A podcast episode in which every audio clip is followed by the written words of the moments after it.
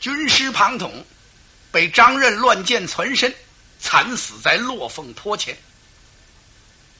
不但把庞统军师射死了，连那匹地卢马也给射死。军校禀报给张任，说那骑白马的已经中箭落马了。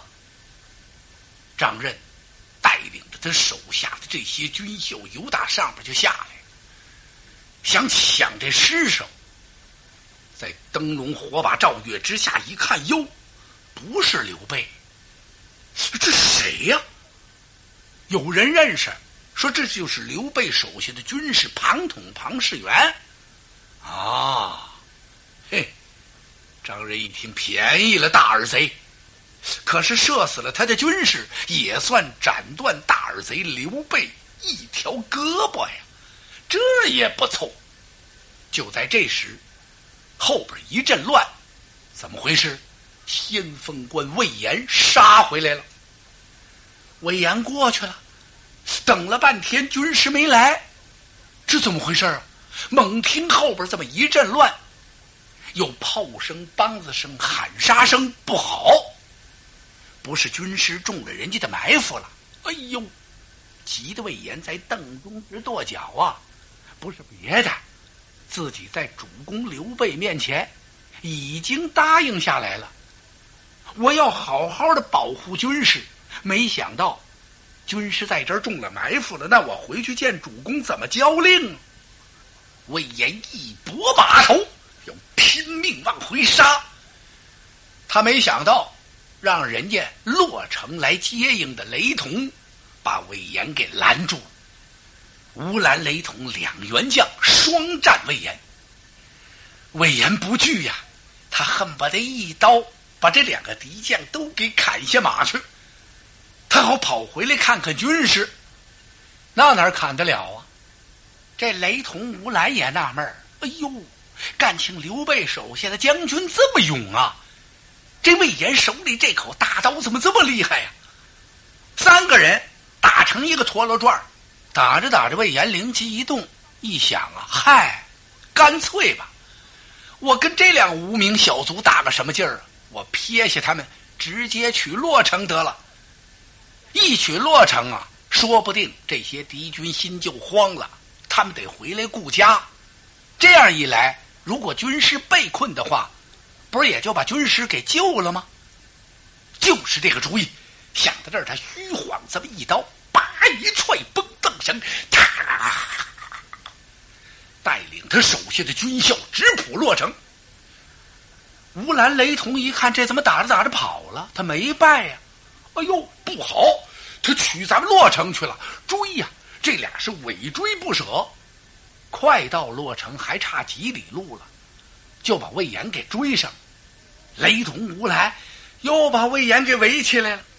这回还不只是这两个人了，由洛城里呀出来一哨人马来接应来了，是刘贵，三个人丁字形，就把魏延给包围了。魏延力战三将，打的正在不可开交的时候，就听有人喊了一声：“文长，休得惊慌，黄汉升，来也！”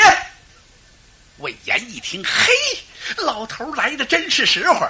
自打跟随主公进的西川，我跟老头吵了这么一架之后，是不打不成相交啊，比原先可近乎多了。不但近乎，而且每逢魏延一遇危险，老黄忠准到。老将军，这俩归您，这个归我了。这三将一听什么呀？合着把我们仨给瓜分了，这刘贵还没闹清怎么回事呢，老将军的宝刀就到了，咔嚓，一个鬼推磨，就这一下子就把刘贵的头盔给削掉。这几员将就在洛城前混战起来喽。虽然黄忠和魏延很英勇，但是这是在人家家门口啊。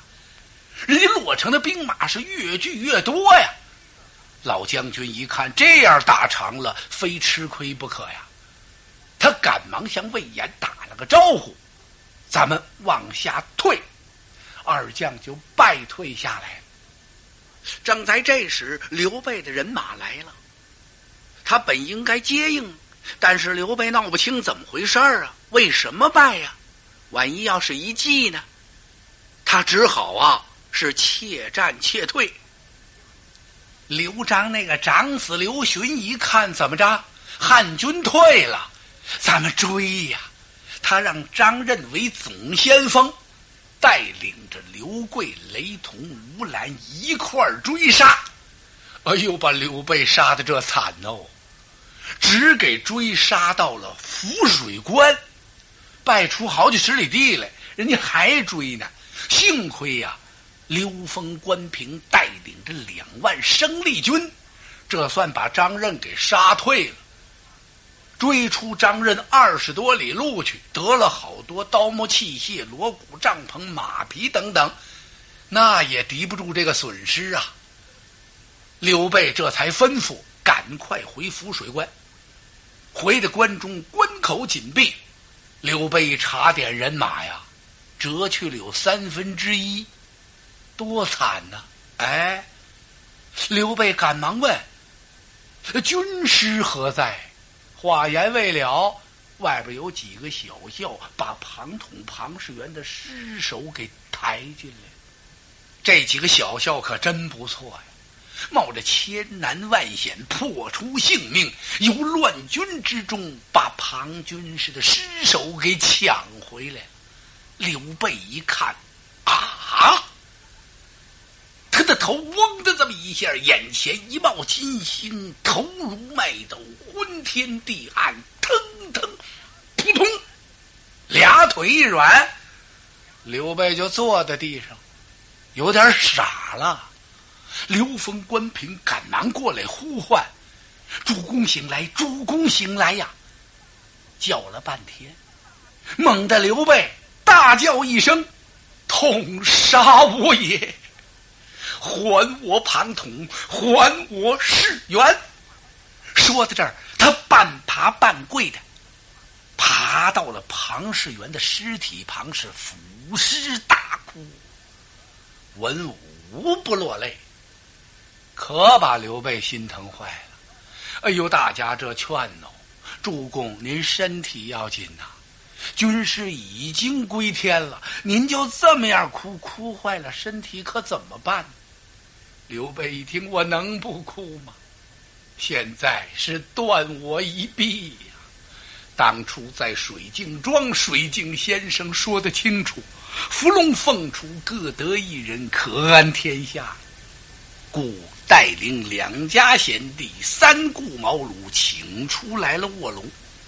后又承鲁肃先生推荐，把庞统、庞士元荐举于我，此二人如同孤之左右手啊！现在一臂已断，西川怎去？哦，合着一半哭庞统，一半哭西川呢。文武苦劝，怎么劝？刘备这眼泪也止不住。正在这时，有人来报报。启禀主公，大事不好！张任率领精兵一万，城前讨战。啊！刘备的眼泪嘣儿回去了。这甭劝了，人家来打来了，你还哭？你哭你的，人家到时候攻城可不客气。这怎么办呢？黄忠、魏延一听，请主公传令，我等出城与敌死战。且慢。刘备一手拉住一个，别打了，现在还打呢。军师心丧，军心不稳，怎的能够出城迎敌呢？来来来，免战牌，高悬。哎呀，黄忠、魏延觉得脸上不好看呢。这两员大将在浮水关这儿把免战牌挂出去了，不挂得行啊。刘备这也算是个缓军之计吧。啪把免战牌往外这么一挂，张任一看免战牌，哈哈大笑。他在关前大骂了一通，收兵回去了。回洛城了没有？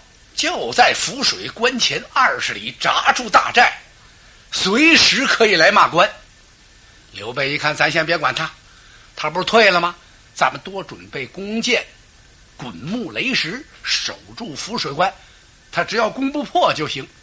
现在先把军师的尸体装殓起来，布置灵堂祭奠咱的军师，然后宅基地，把庞统军师安葬。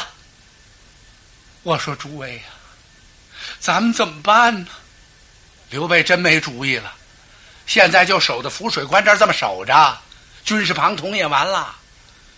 老将黄忠一看主公啊，光是这么守也不是个办法。我看现在您呐，赶快写封书信吧，派人回到荆州，请军师诸葛先生来吧，不然西川休想得取呀！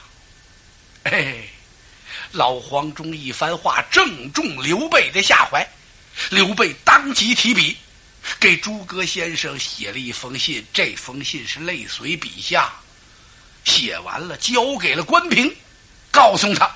日夜兼程，把信赶快送往荆州。关平还不知道这封信的分量吗？他收拾了一下，辞别了刘备，带上这封书信，偷偷的出了这座浮水关，打马扬鞭，绕道而行，不分昼夜，饥餐可饮。餐什么饮什么呀？不是坐在那儿稳稳当当的四个菜一个汤，再来上壶酒。就啃口干粮，渴了，沏壶茶喝。哪儿沏去？就在路边那小河沟蹲那儿喝两口就完了。拿晚上当白天，拿白天当晚上，要不怎么说不分昼夜呢？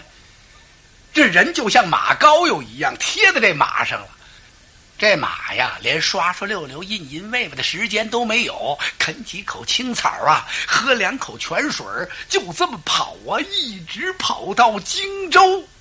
这马跑死了，马死了。您再看这人都改了模样了，亏跑掉了，根本不知道。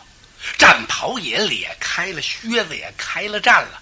跑的关平是又黑又瘦，掉下去足有一指的标。他来到帅府门口这儿，人家不让他进去。关平这气，我都跑的血奔了心了。我有重要军务要见军师，你们怎么不让我进去呀？难道不认识我了吗？可不是真不认识了吗？您是谁呀？我是关平，啊！大伙儿愣了。关平少君侯那是多帅的一员将啊！啊，小伙子漂亮着的呢，今儿怎么这下了？哎呦，门前军校互相看了看，不言而喻啊！甭再问了，咱主公在西川呐，败的不定多惨呐！那，那您就请进去吧。我来问你，军师何在？正在厅堂，哦，你们闪开了！关平一抬手，腾一下把这军校扒了一边去了。他噔噔噔跑上厅堂，扑通往这一跪，把那封书信往头上一顶。诸葛亮正在看书呢，一见关平，啪，手里那本书就掉地上。难怪关平如此狼狈，突然而至，头顶一封书信，看来西川很不妙啊！孔明先生赶忙绕过桌案，扶起关平，让他坐到座位上，然后把书信拆开一，当时诸葛亮是放声大哭。庞统完了。诸葛亮和庞统先生关系不错呀，那当然了，正副军师。这么说，诸葛亮不计财呀？那当然了，不但不计财，诸葛亮对庞统是十分尊重。一个是人家诸葛亮本身有才华，真有学问、有才华的人呐，他不忌财。只有什么不是、什么不懂的那人。他才嫉贤妒能呢，他总怕别人超过他，别人要超过他，他不就完了吗？人家诸葛亮可不是这样的人呐。诸葛亮怎么能不哭？他长叹一声：“唉，石原呐，你大意了。我唯恐出差错，我才写去一封书信，在信中特别嘱咐了主公刘备和你呀。造进之心不可不戒，你不听良知劝告啊，误中敌人的埋伏，可惜呀，可叹。诸葛亮这一哭，把众文武全哭来了。大家一听，也都落了泪了。光哭不是个办法呀。主公信已经到了，看来西川十分危急呀。主公处境不利，就剩一座浮水关了。我说军师啊，您赶快进西川吧，助主公一臂之力，取得西川，好为咱家主公创基立业。孔明一听主公说的有理，吩咐一声：“来，擂鼓声听。”随着三通鼓响，文武都到齐了。诸葛亮秉正归了座，把这封书信读给大家听。众文武一听，眼含着热泪，一个个无不绝叹：惋惜，可惜呀！可惜庞统庞士元这年龄年仅三十六岁，可惜他那过人的才华，满腹经纶，雄韬大略，未得施展，早丧于西川落凤坡。谁不难过呀？诸葛亮首先领着众文武在院中面向西川遥祭，遥祭了军师庞统之后。诸葛亮这才和大家商议：“主公让我进西川，我应火速进兵啊，去助主公一臂之力，得取西川。”诸葛亮这话刚说完呐，咔嚓一下子，整个帅堂上一点动静没有了。怎么回事啊？众将都愣了。是你看着我，我看着你呀。看来每个人都有话说，这话恐怕就是一句吧。军师，您走了，这荆襄谁守啊？您看诸葛亮往这儿一坐呀，哼，那孙权就不敢动，那曹操就得合计合计。可是诸葛亮要一走，谁看得住这儿啊？老家也紧要啊！您光为取西川。荆襄九郡没喽，那不完了吗？可是这话没有第一个敢张口的，谁先问谁先说呀？谁都不大好意思说。可大家心里也在反复想：是不是军事已经做好了安排了？难道咱们诸葛军师就这么甩手一走吗？不会呀，安排谁了呢？这能不能问问呢？谁有这资格问呢？大家呼啦一下，这目光就集中到一个人的身上了。只有这位才有资格打听打听。谁呀？关羽，关云长。这时关羽也忍不住了，他用手一捻长髯，圆睁凤目。把拳一抱，阿先生，您此次离开荆襄到西川，是奉主公之令。可是先生一走，请问这荆襄九郡，不知有何人据守？诸葛亮看了一眼关公。其实关公不问呐，诸葛亮也得说，他擂鼓巨将，就是这两件事：第一，把军师庞统不幸命丧西川的事情告诉文武；第二，就要商议自己走了之后由谁来镇守荆襄。现在诸葛亮很为难呐，他为什么难？刘备给他来信，只是说呀。庞统不幸命丧落凤坡，现在我在这儿处境很难，请先生你火速进西川，来助我一臂之力。但是就没说呀，你走了之后，把荆州交给谁看守？一字没提。按着常理说，这事儿是非得写上不可，因为刘备在走的时候就一直嘀咕这荆襄九郡，恐怕这儿出点意外，把诸葛亮留下了，他这才把心放下来。所谓放下吧。到了西川之后啊，他还一直惦记着这荆襄，这老家。现在这么大的个事情，让诸葛亮进西川，这荆州谁管呢？难道说刘备把这事儿忘了吗？绝对不会。那么没忘，他怎么不写呢？这意思就是让诸葛亮你做安排。这诸葛亮为难了。安排给谁呀？这么大的荆襄九郡，交给谁能行？只有交给关羽。关公和刘备桃园结义，人家是异姓手足啊，把这片地方交给他，刘备呀，准没得说，他肯定放心。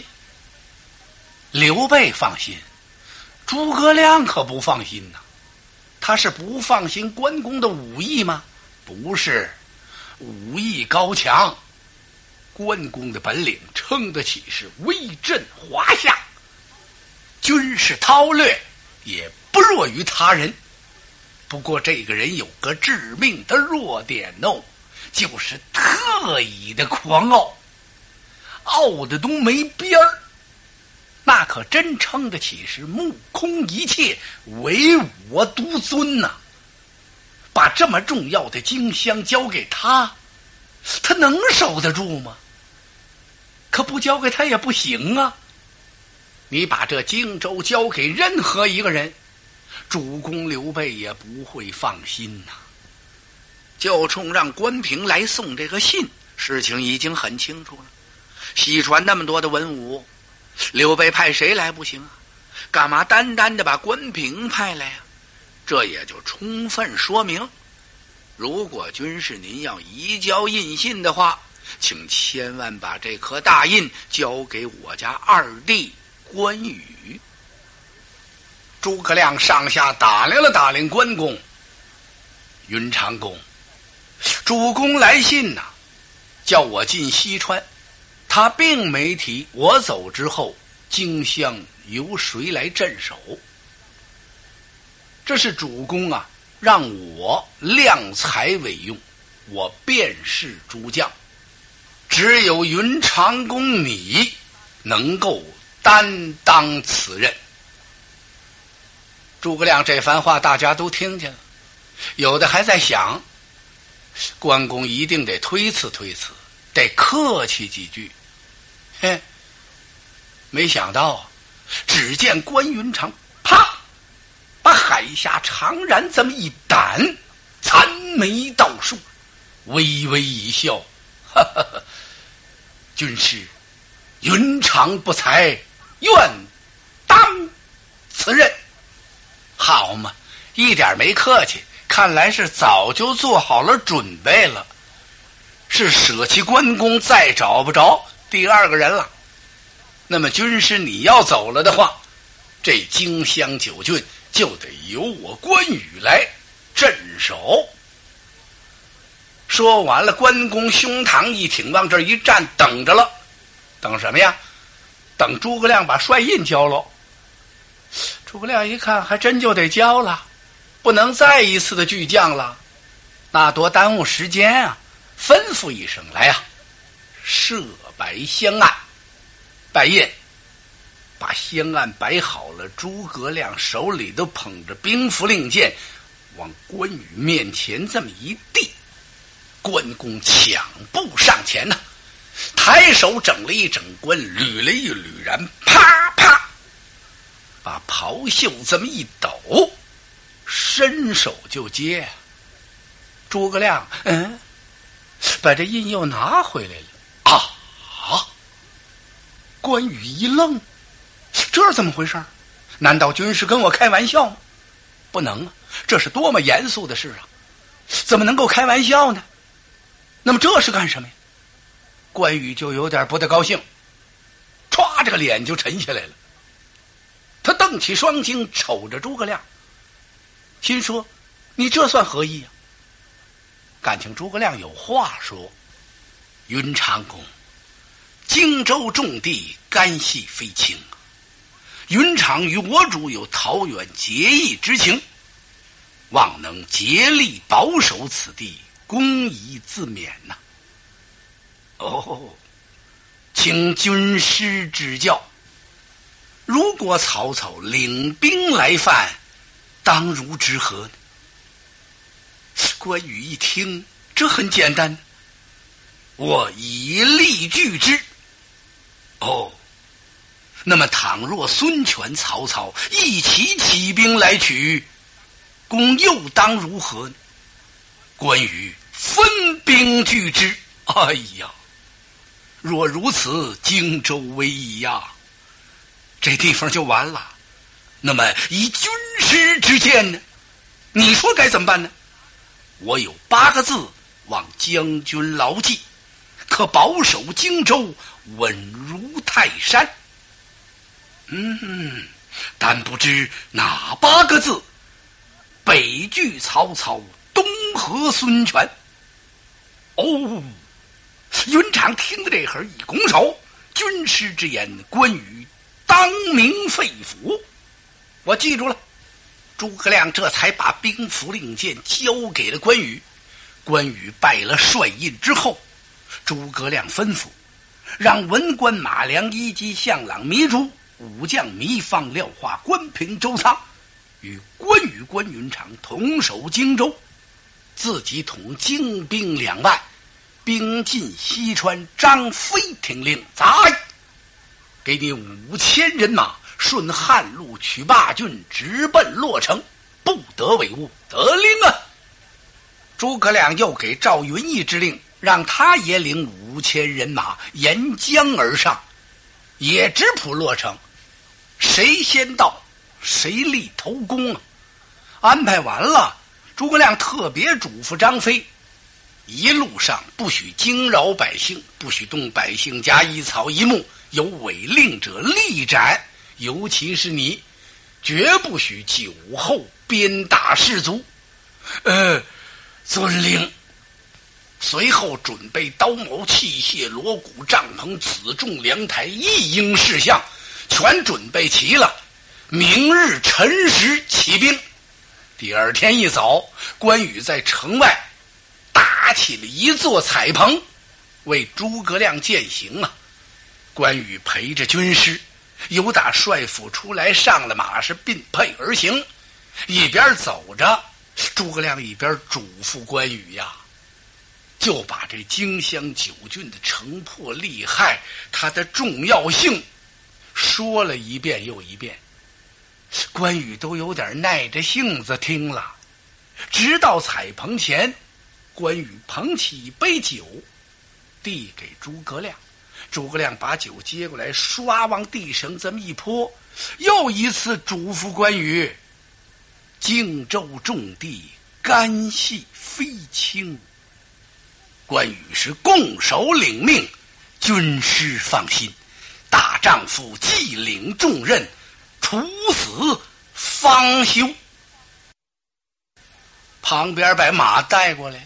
军师上了马，与关云长共手而别一声炮响旌旗蔽日战马嘶鸣浩浩荡荡杀奔西川。